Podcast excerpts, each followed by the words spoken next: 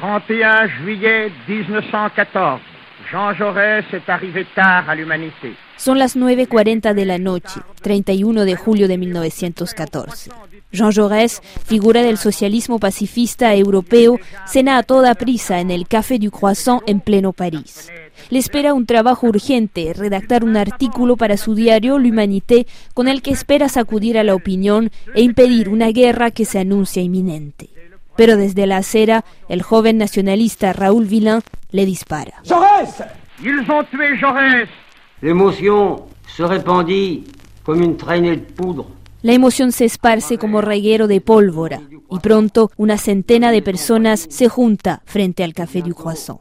Ha muerto Jaurès, ha muerto el hombre que muchos franceses consideraban como la última muralla contra la lógica bélica que estaba arrastrando a las potencias europeas. De barba gruesa, Jaurès, el gran orador, editorialista y jefe del socialismo francés desde 1908, se moviliza hasta en los últimos días antes de su muerte para evitar lo que llama la horrible pesadilla. Cristóbal Robles, historiador del Consejo Superior de Investigaciones Científicas en España. Jean Jaurès puso a la sociedad francesa, especialmente a, a, los trabajadores, ante la perspectiva de que el conflicto surgido entre Austria-Hungría y Serbia en junio de 1914 tenía una serie de implicaciones en virtud de los tratados existentes entre varios países europeos. En este caso, Jogué, en un discurso que pronunció el 25 de julio en las afueras de Lyon, es decir, seis días antes de que fuera asesinado en París, les explicó a los que asistían a aquel meeting cuál era la situación. Él hizo un llamamiento no solo a los obreros de Francia, sino a todos los obreros de los países cuyos gobiernos decretaron una movilización y luego entraran en guerra para que negaran su apoyo a la guerra. El único instrumento que tenían los trabajadores para oponerse a esto era colapsar la sociedad a través de una huelga general. ¿Por qué el joven nacionalista Raúl Villain le dispara a Jean Jaurès? Porque era el enemigo a batir. Mire, la guerra de, de 1914 surge por las presiones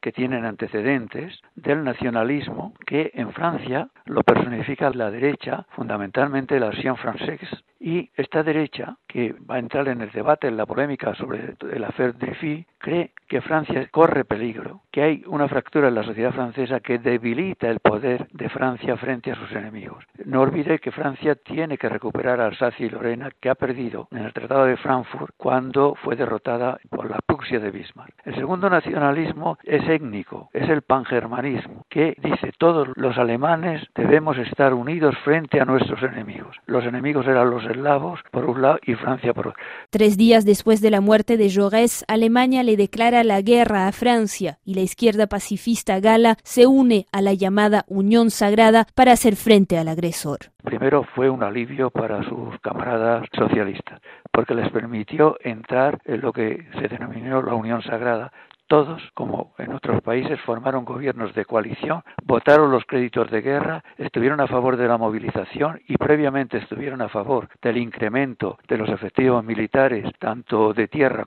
como navales. Asesinado Jean Jaurès, la dirección socialista quedaba con las manos libres para entrar en ese gobierno de concentración nacional.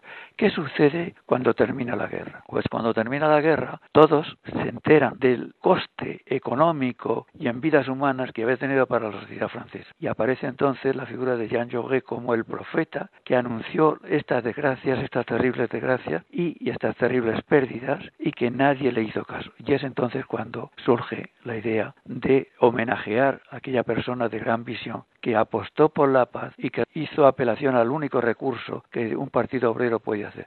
Ya Jean Jaurès no es la biografía de un periodista, de un político que pasó del republicanismo radical, incluso moderado, que se encuentra con la clase obrera en la huelga de Carmó, que vence al, al dueño de aquellas minas y lo sustituye como diputado de ese distrito. Es algo más, es aquel francés que amó la paz. Hoy, un siglo después de su asesinato, Jaurès sigue siendo un ícono del que se reclaman muchos políticos franceses, de izquierda, pero también de derecha e incluso de extrema derecha.